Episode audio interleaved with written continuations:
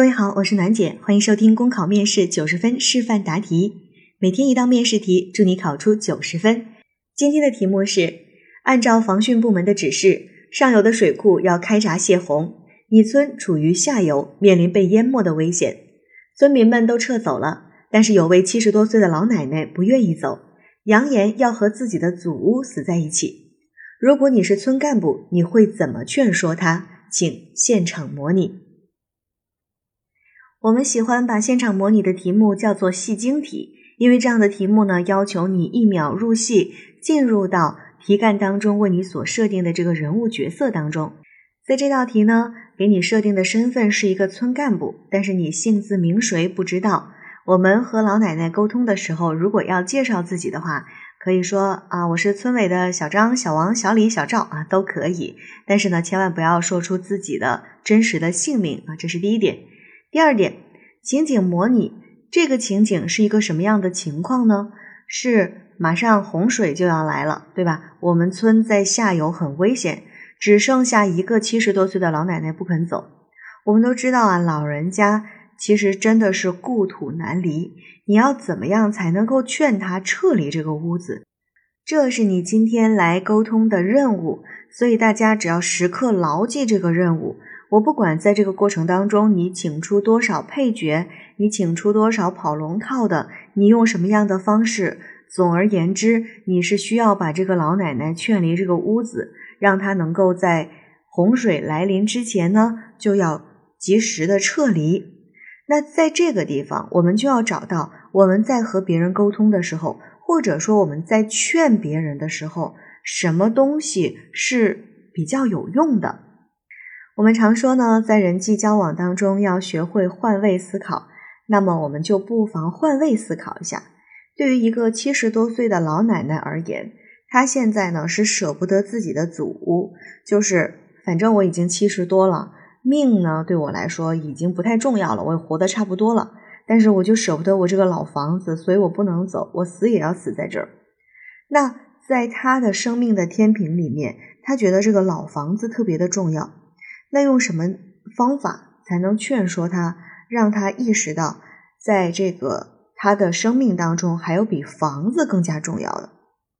看到这个题呢，其实我就想到了看过的一些刑侦类的电视剧，比如说像什么谈判专家呀之类的，就是每次去劝说那种要自杀的人，往往就会搬出什么来呀？搬出他的家人，去找到他。在这个世界上还有没有什么值得留恋的东西？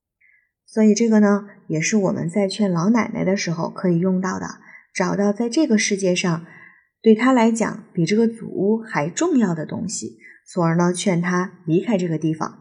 当然了，我们作为村干部，我们也要对老奶奶撤离之后的事情呢做出一系列的后续的安排，要解决老人家的后顾之忧。最后记得。一定是完成了这个任务，你的沟通才结束了。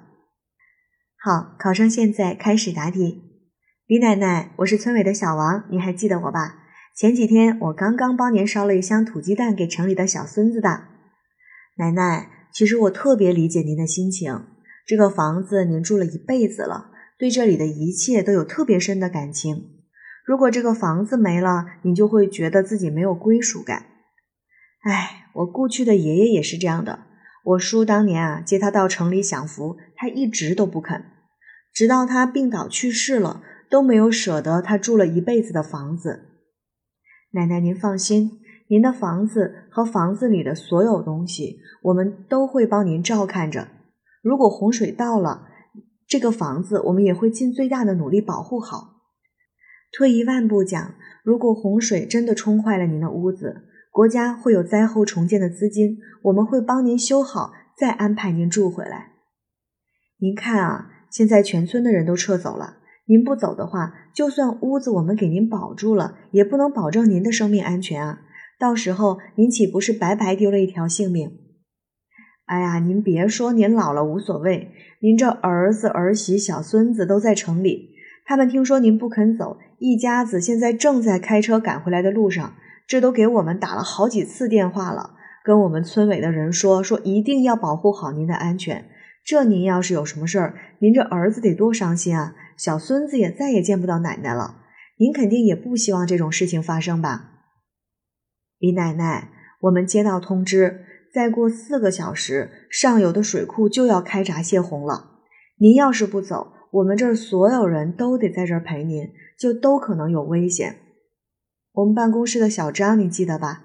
跟您儿子年纪差不多，这家里刚添了个女儿。也都等着他平安回去呢。奶奶，我们的车就在外面等着，待会儿直接就把您送到县里的招待所，那边安排了专门的人去照顾像您一样的老人。到时候啊，你们老人家在一起还能说个话、聊个天儿什么的，比在这儿一个人在家热闹多了。我们也会通知儿子、儿媳、小孙子也都过去陪您，多好啊！把您送过去之后，我们也要去开展抗洪保家的工作了。您不走，我们没法工作，这全村的保护工作就都要受影响。您肯定也不希望别人家的房子啊、财产啊，因为保护不力受到更大损失，是不？哎，奶奶奶奶，您坐着别动，您要收拾什么东西，我帮您拿。咱们拿了东西啊，就赶紧出门。我这边马上通知你儿子，就去招待所等着啊。考生答题结束。好了，今天的内容就分享到这儿，我是楠姐，明天见。